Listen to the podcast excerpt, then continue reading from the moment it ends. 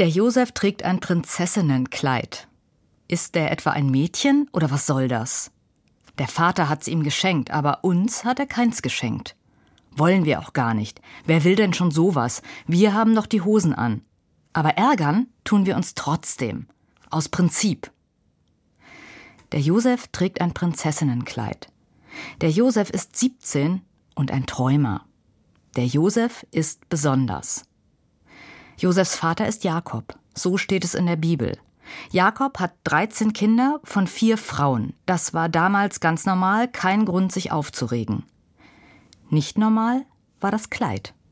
Das hat Josef in Schwierigkeiten gebracht. Es ist nämlich kein orientalisches Gewand gemeint, kein bunter Überrock, sondern ein Trägerkleid. Nix für echte Männer.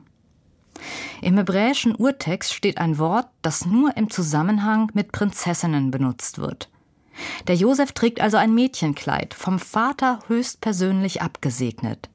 Schau, hat der gesagt, für dich. Denk immer dran, du kannst sein, was du willst. Die anderen lachen, wenn sie Josef sehen, aber ihr Lachen ist nicht freundlich. Josephine, doofe Trine, rufen sie. Seht nur, rufen sie, Papas Prinzessin. Ruben ruft, Simeon ruft, Levi, Naphtali, sogar Benjamin, der kleine Benjamin. Alle rufen. Josef erkennt sie kaum wieder, so verzerrt sind ihre Gesichter und ihre Stimmen tun weh. Am liebsten würde er sich verstecken. Aber der Vater sagt, geh. Es sind deine Brüder. Sie meinen es nicht so. Erzähl ihnen von deinen Träumen. Träume sind wichtig. Also erzählt Josef. Ich träume von der Sonne und vom Mond. Ich träume, dass elf Sterne sich um mich ringen und sich verneigen. Und keiner ruft doofe Trine, sondern ihr Licht lässt mich glänzen, und mir wird ganz warm ums Herz. Du hast doch wohl nen Vogel, pöbelt Simeon. Sollen wir uns jetzt etwa auch noch vor dir verneigen? Und auch der Vater sagt, na na.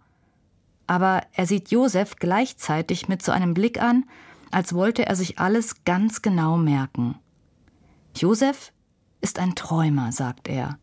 Und das ist gut so. Stars shining bright above you.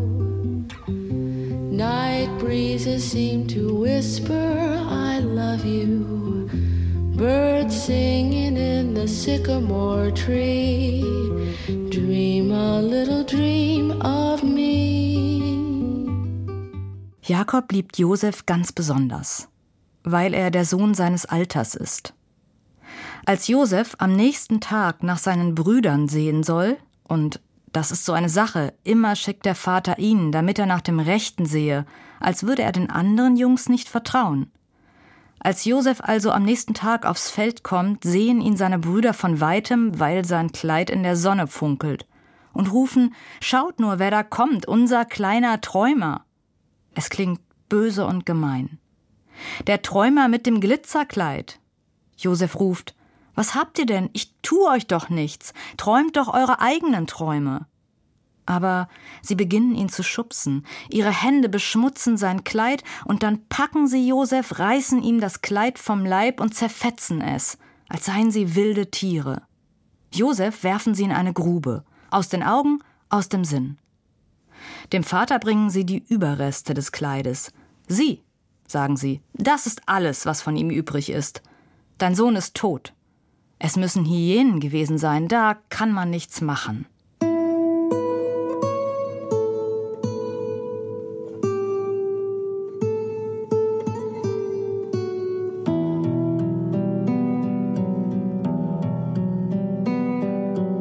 Aber Josef ist nicht tot. Sie haben sein Kleid zerfetzt. Seine Haut konnte er retten und seine Träume auch.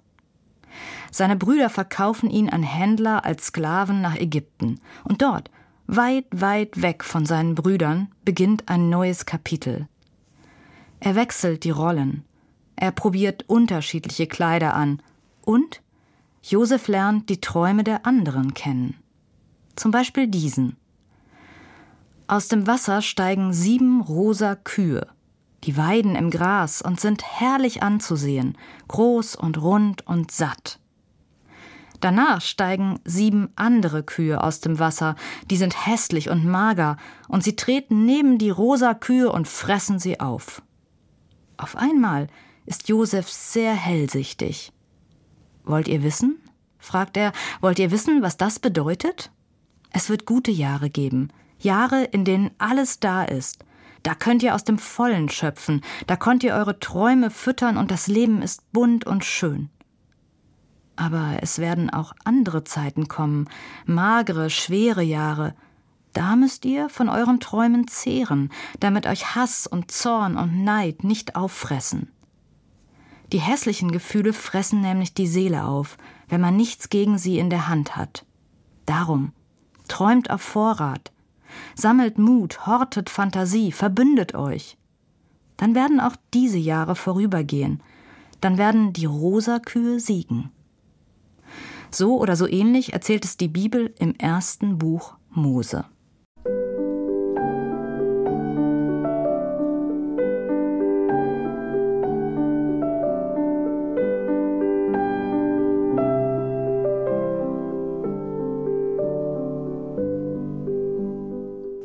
Stört es Menschen so sehr, wenn andere anders sind? Vor allem, wenn sie auffallend anders sind. Woher kommen Hass und Brutalität, denen queere Menschen ausgesetzt sind? Wenn Josef ein Prinzessinnenkleid trägt, tut er niemandem weh. Niemand muss deswegen auch Prinzessinnenkleider tragen. Klar, es kann schon sein, dass Josef ein bisschen angegeben hat. Dass er ein bisschen größenwahnsinnig war in seinen Träumen, dass er herumstolzierte wie ein V und eine Petze war er offenbar obendrein. Also nicht zwingend der angenehmste Bruder. Kann alles sein. Aber dafür tötet man doch nicht. Und das war es ja, was Josefs Brüder wollten, ihn töten, ausmerzen, zunichte machen, was anders ist. Dass es dann doch nicht so weit kam, ist Ruben zu verdanken, dem Ältesten. Die Stimme der Vernunft. Einer, der den Mut hat, sich den anderen entgegenzustellen und zu sagen, das geht nicht. Das können wir nicht machen. Um Himmels willen kein Blut vergießen. Stattdessen verkaufen sie Josef an vorüberziehende Händler, das brachte noch ein bisschen Geld. Natürlich verkauft man auch keine Menschen, aber in der biblischen Geschichte beginnt damit Josefs Entwicklung. Jetzt steht er nicht mehr unter den Fittichen des Vaters.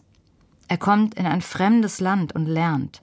Er lernt, die Träume anderer Leute zu deuten. Er lernt, sich selbst zurückzunehmen. Nicht alles dreht sich mehr um ihn. Er lernt, dass das Gemeinwohl manchmal wichtiger ist als die eigene Befindlichkeit. Und dann lernt er, dass das auch zusammengeht, für sich selbst und für andere einzutreten. Kleider spielen dabei immer noch eine große Rolle, aber sie sind nicht mehr der Mittelpunkt der Geschichte.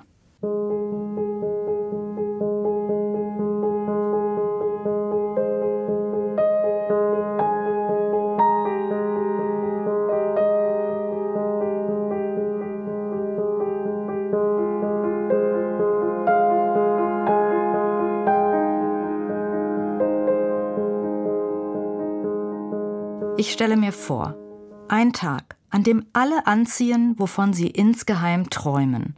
Wie Karneval, nur in echt.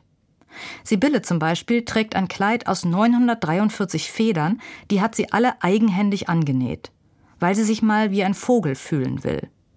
Paul trägt Pailletten zum Blaumann. Igor trägt wie immer Jeans und Wollpullover, weil er sich darin am allerwohlsten fühlt und zutiefst Igor ist. Frau Piepenthal hat ihren Petticoat rausgeholt und niemand sagt, na wissen Sie, in Ihrem Alter?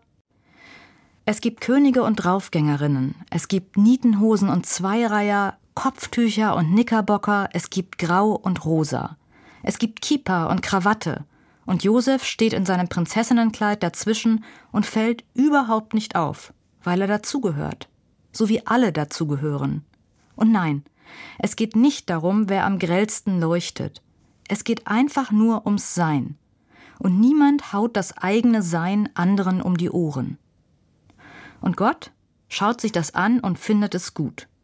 Das glaube ich zumindest, auch wenn ich es natürlich nicht weiß. Kein Mensch weiß, was Gott denkt, sagt, will, tut. Ich stelle mir vor, wie Gott zwischen all den bunten Menschen steht und sich verbeugt. Das irritiert, also passt es zu Gott. Gott irritiert oft. Ein paar Leute machen es nach. Sibylle verbeugt sich vor dem Knickerbockerträger, Igor verbeugt sich vor einem kleinen Mädchen mit Hut.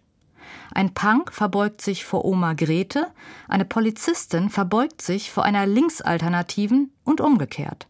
Ein Golden Retriever verbeugt sich vor einer misstrauischen Katze. Einfach aus Respekt vor seinem oder ihrem Sein. Auch vor ihrem Anderssein. Eine Verbeugung ist eine kurze Geste. Wer in ihr verharrt, buckelt. Darum geht es nicht sondern darum, einander groß zu machen, wechselseitig und abwechselnd. Anzuerkennen, du bist anders, ich bin anders, und wir gehören als Menschen trotzdem zusammen. Wir werden einen Weg finden, nebeneinander zu leben, ohne einander in den Schatten zu stellen.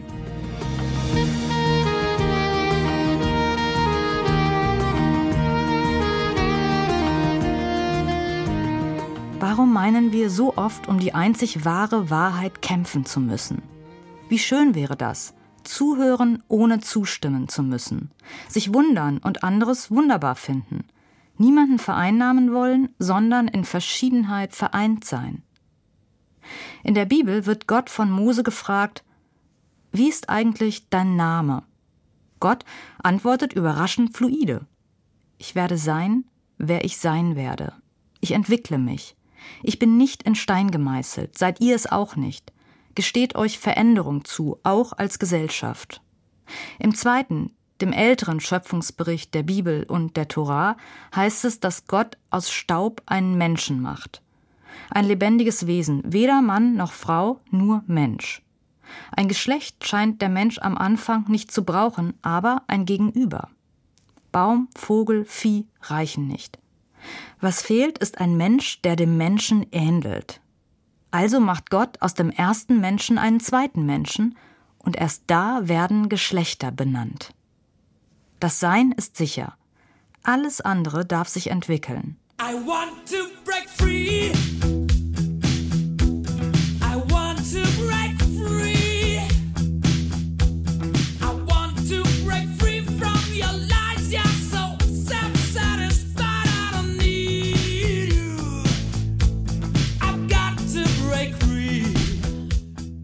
Prinzessinnenkleid, das ein Mann trägt, tut niemandem weh. Niemand muss deswegen auch Prinzessinnenkleider tragen. Niemand muss schwul werden, weil andere schwul sind. Niemand muss gendern, weil andere gendern. Niemand muss Volksmusik mögen, weil andere Volksmusik hören. Niemand muss sein, wie andere sind. Jedes und verbindet. Josef und seine Brüder, gay und straight, Wunsch und Wirklichkeit, Glitzer und ganz normal, weiblich und männlich, und zwischen diesen Polen gibt es ganz viel Platz für alle. Ist das jetzt ein Freibrief? würde Simeon, der Heißsporn unter Josefs Brüdern, vielleicht einwenden. Ist denn auf einmal alles erlaubt? Leicht entflammbar wittert er überall eine Falle. Wir müssen ihn beruhigen. Um mit der Bibel zu antworten, alles ist erlaubt. Aber nicht alles dient dem Guten. Wir haben ja Regeln. Zum Beispiel die zehn Gebote. Töten darfst du nicht.